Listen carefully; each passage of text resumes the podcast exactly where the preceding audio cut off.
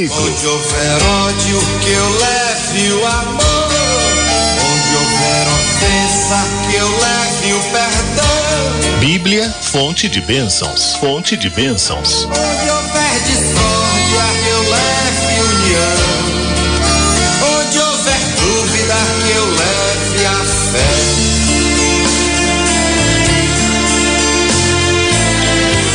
Mês de setembro, mês da Bíblia.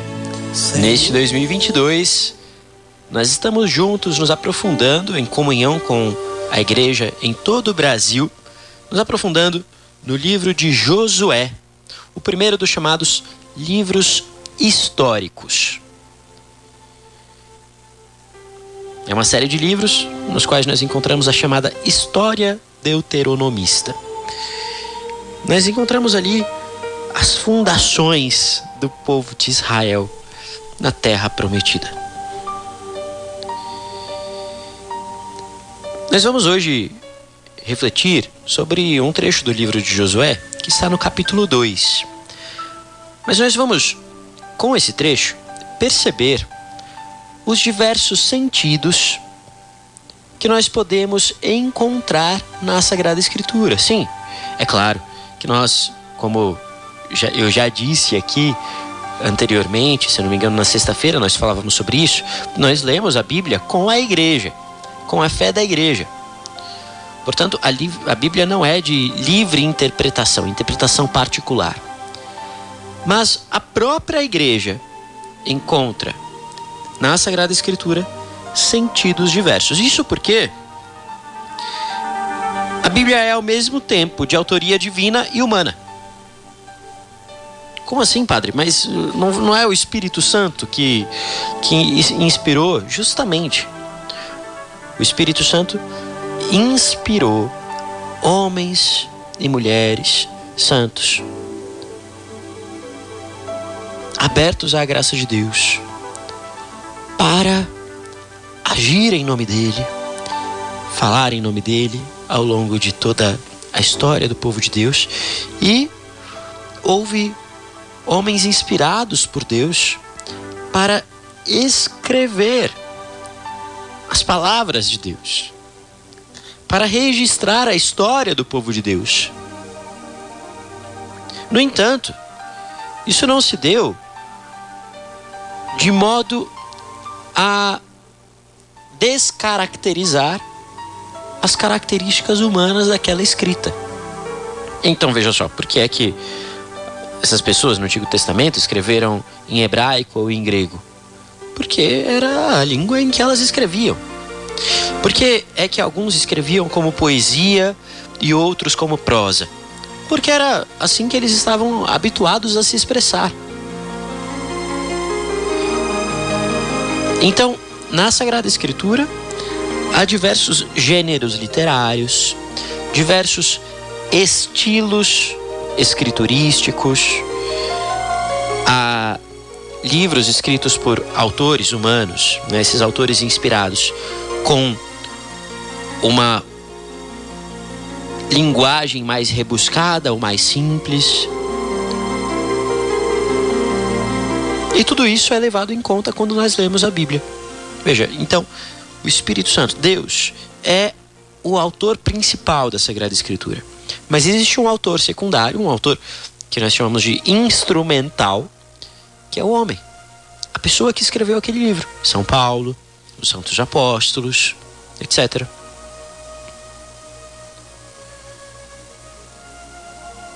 Esses autores são chamados de agiógrafos.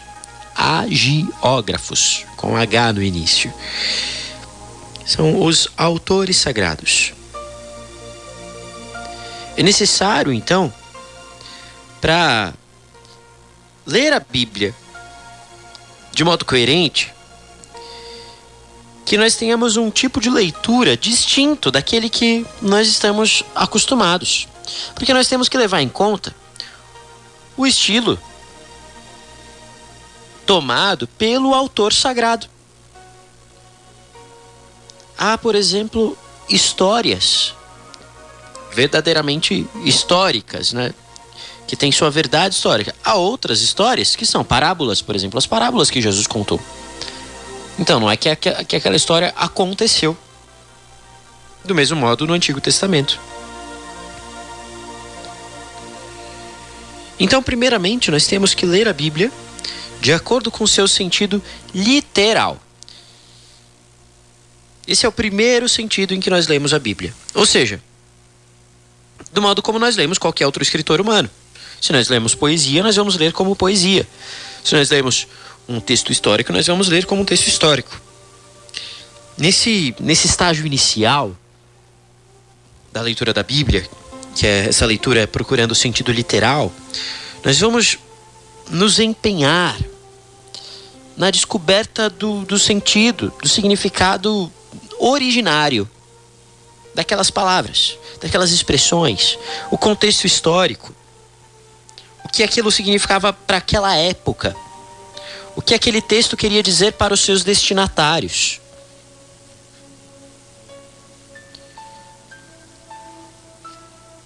Isso quer dizer que não é que nós devemos interpretar tudo que nós lemos literalmente, mas nós devemos, mas devemos levar em conta as figuras, os símbolos,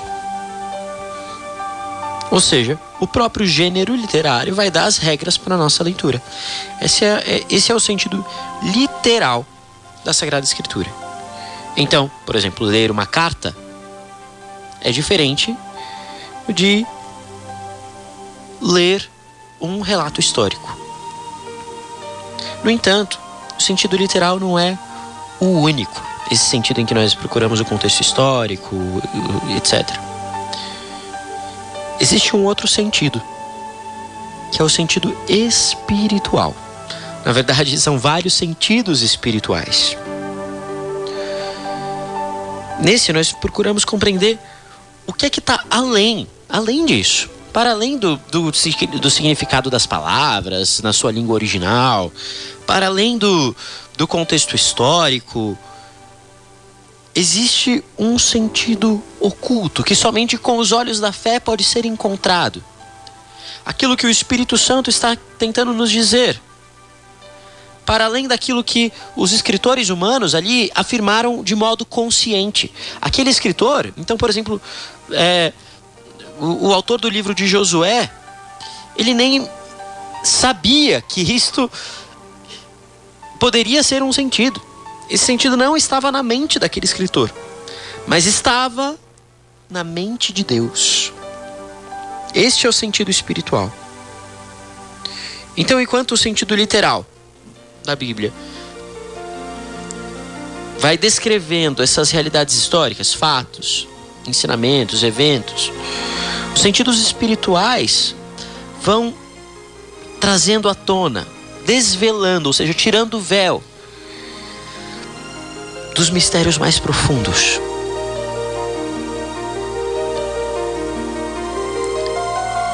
É como se o sentido literal fosse o corpo da Sagrada Escritura e os sentidos espirituais fossem a alma desse corpo.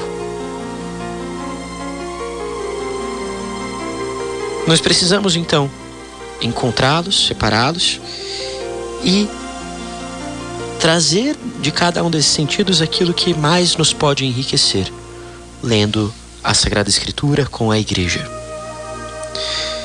Então, a tradição católica reconhece três sentidos espirituais distintos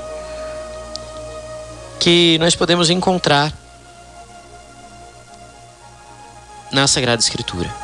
Então veja, imagina que o sentido literal é, é, é o alicerce. E os sentidos espirituais são o edifício que se ergue sobre esses alicerces.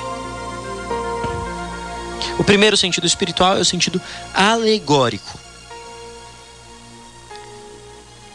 Ele traz um significado espiritual e profético da história da Bíblia. É aquela interpretação simbólica que revela os personagens, os eventos, as leis, como algo que aponta para além deles mesmos. em direção a mistérios ainda maiores que ainda estão por vir. Então, é o caso de fatos do Antigo Testamento que apontam para fatos do Novo Testamento. Personagens que são figuras, alegorias, figuras prefiguram outros personagens. Então, por exemplo, o próprio Moisés, que prefigura em diversos momentos o próprio Cristo. Esse é o sentido alegórico da Sagrada Escritura. Os padres da igreja viram em muitos e muitos momentos o Antigo Testamento deste modo. E também existe essa compreensão alegórica no Novo Testamento, especialmente nos Evangelhos. Uma vez que Cristo é a cabeça da igreja, tudo aquilo que foi realizado por ele, tudo aquilo que ele viveu, antecipa aquilo que a igreja, como seu corpo, também vai viver. Este então é o sentido alegórico da Sagrada Escritura, o primeiro sentido espiritual. Depois existe um segundo sentido espiritual, que é o sentido moral. Ou ainda você pode encontrar aí como tropológico. Nesse sentido, nesse sentido moral, nós vemos como as ações do povo de Deus no Antigo Testamento, ou a vida de Jesus no Novo Testamento, ou os atos dos apóstolos, podem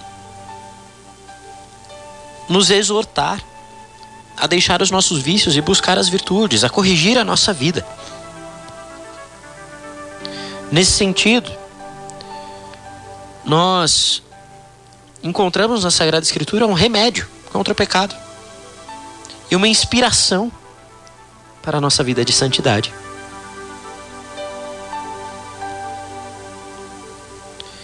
E por fim temos o sentido anagógico. É o terceiro sentido espiritual. O sentido anagógico nos faz elevar o nosso pensamento àquilo que está por vir nos faz vislumbrar no horizonte aquilo que nós esperamos, a glória celeste.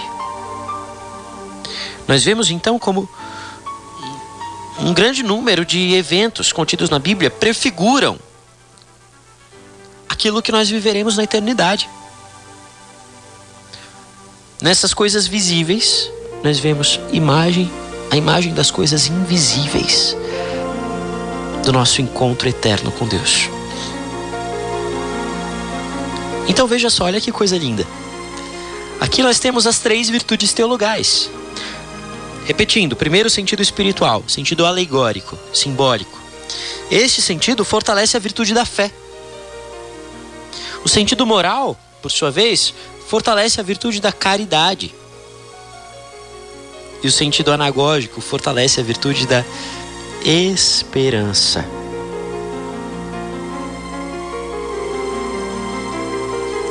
E no livro de Josué, nós podemos encontrar este sentido espiritual também da Sagrada Escritura. Convido você agora a tomar Josué capítulo 2. A palavra de Deus diz assim: Josué, filho de Num, despachou de Setim secretamente dois espiões. Ide, disse-lhes ele, e examinai a terra e a cidade de Jericó. Então o que é que está acontecendo aqui? O povo de Deus, depois daquela peregrinação no deserto, chega até as portas da cidade de Jericó. Era preciso conquistar a terra prometida. No entanto, havia aquelas grandes muralhas, a cidade era bem fortificada, havia guardas, eles não podiam simplesmente tomar, chegar, entrar e dizer: Olha, Deus nos prometeu essa terra aqui, agora ela é nossa. Era impossível isso. Era preciso então uma estratégia. Então Josué envia dois espiões para entrar lá e examinarem a cidade de Jericó. O texto então continua: Eles foram e entraram na casa de uma prostituta chamada Raabe, onde se alojaram. E foi avisado ao rei de Jericó. Entraram aqui de noite alguns israelitas para explorar a terra. O rei mandou dizer a Raabe: Faze sair esses homens que foram ter contigo e entraram em tua casa, porque vieram espionar a terra. Mas a mulher ocultou os dois homens e respondeu: Vieram realmente uns homens à minha casa, mas eu não sabia de onde eram. Pela tarde, quando se iam fechando as portas, eles partiram. Ignoro para onde foram. Persegui-os vós depressa e os alcançareis. Ora, ela os fizera subir ao terraço de sua casa e os ocultara sob palhas de linho que ali haviam. Os homens enviados foram atrás deles pelo caminho que conduz ao val do Jordão, e as portas da cidade foram fechadas após a partida da, da patrulha. Antes que se deitassem, Raab subiu ao terraço junto dos espiões e disse-lhes: Eu sei que o Senhor vos entregou esta terra o terror de vós apoderou-se de nós, e todos os habitantes da terra estão desanimados por vossa causa. Ouvimos dizer como o Senhor secou as águas do Mar Vermelho diante de vós quando saístes do Egito, e como, além do Jordão, tratastes os dois reis amorreus, Seom e Og, os quais votastes ao interdito. Quando ouvimos isso, nosso coração desfaleceu, e ninguém mais tem coragem de vos resistir, porque o Senhor vosso Deus é o Deus nas alturas dos céus e aqui embaixo na terra. Agora vou-lo peço, jurai-me pelo Senhor que, assim como usei de bondade para convosco, do mesmo modo poupareis a casa do meu pai. Dai-me um sinal seguro de que salvareis meu pai, minha mãe, meus irmãos, minhas irmãs e todos os que lhe pertencem, e livrareis as nossas vidas da morte. Eles responderam-lhe: À custa de nossa vida salvaremos a vossa, contanto que não nos atraiçoeis. Quando o Senhor nos entregar esta terra, fiéis à nossa promessa, agiremos contigo com bondade. Então, Servindo-se de uma corda, ela os fez descer pela janela, pois a casa em que morava estava sobre o muro da cidade. Ide para o monte, disse-lhes ela, para que não vos encontrem os vossos perseguidores. Ocultai-vos ali durante três dias até que eles voltem. Depois retomareis o vosso caminho. Os homens disseram-lhe: Eis como havemos de cumprir o juramento a que nos obrigastes. Quando, tiver entrado na, quando tivermos entrado na terra, porás este cordão vermelho na janela por onde fizeste, nos fizeste descer. Reúne em torno de ti, em tua casa, teu pai, tua mãe, teus irmãos e toda a família de teu pai. Se alguém ultrapassar a porta de tua casa e sair para fora, este será responsável pelo que acontecer e nós seremos inocentes. Mas se alguém puser a mão sobre quem quer que seja que se encontrar contigo em tua casa, é sobre nós que isso cairá. Se divulgares, porém, o que combinamos contigo, estaremos desobrigados do juramento a que nos obrigaste. Seja como dissestes, respondeu ela. Depois os despediu e eles partiram e ela pendurou o cordão vermelho na janela. Eles foram para o monte, onde permaneceram durante três dias até que voltassem os que os perseguiam. Esses, tendo buscado por todo o caminho os espiões, não os encontraram. Os homens desceram então do monte e, voltando, passaram, pelo, passaram o Jordão. Foram para junto de Josué, filho de Num, e contaram-lhe tudo o que se tinha passado. O Senhor, disseram-lhes disseram ele, disseram-lhe eles, entregou toda essa terra nas nossas mãos, pois todos os seus habitantes tremem diante de nós.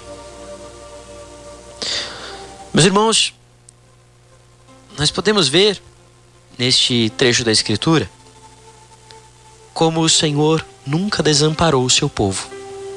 Este é, esta é uma das principais intenções primárias, percebendo ali o sentido literal né, da escritura, do, do autor dos livros históricos, de modo geral. Deus caminha com o seu povo. O Senhor nunca desampara o seu povo. Pelo contrário, o Senhor, cumprindo as suas promessas, nós lemos lá em Deuteronômio 28, todos os povos da terra verão que estás marcado com o nome do Senhor e te temerão.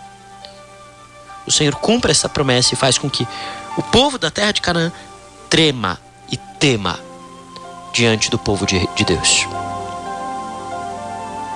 Além disso, nós vemos como a caridade feita para conservos do Senhor é retribuída.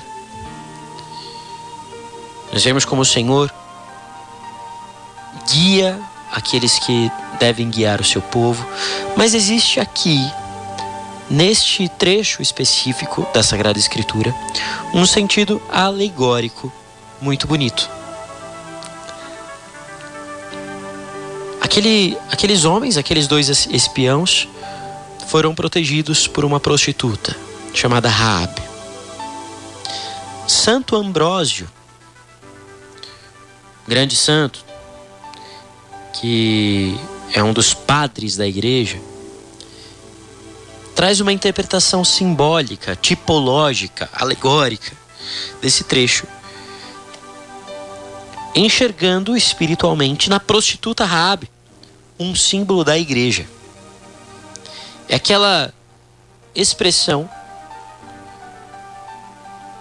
de Santo Ambrósio de Limão, de, aliás, de Milão, Santo Ambrósio de Milão. Aquela expressão chamada casta meretriz. Ele diz que a igreja esta casta meretriz. Mas em que sentido nós podemos ler isso? Houve, nos últimos tempos, quem usasse erroneamente, erroneamente, essa expressão de Santo Ambrósio para dizer que a igreja é santa e pecadora. Ou seja, assim como aquela prostituta, Rabi, era uma prostituta, mas é, fez o bem, agiu com santidade ali, assim é a igreja. Mas não é isso que Santo Ambrósio quis dizer. O que quer dizer esta imagem, esta alegoria? E, e, claro, como uma alegoria, ela não é perfeita, ela não é, é, ela é esgotável, ela não é inesgotável. É uma comparação. Há uma, uma outra expressão que pode nos ajudar a compreender isso. É uma expressão latina usada por um cardeal chamado Diácono Bife, Diácono Bife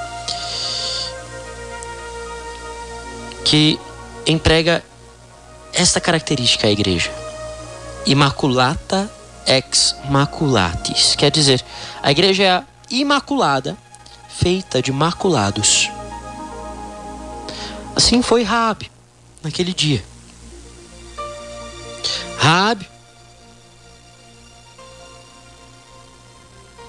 seduziu aqueles homens de certo modo para dentro de sua casa. Ela, como prostituta que era, os acolheu. A igreja é como uma prostituta não porque possui pecados, mas porque seduz os pecadores para dentro de si, para sua casa, para salvá-los. Ou seja, a igreja tem a mim e a você que somos pecadores dentro dela. Como Raabe acolheu na sua casa aqueles homens. E assim nós somos salvos do mundo.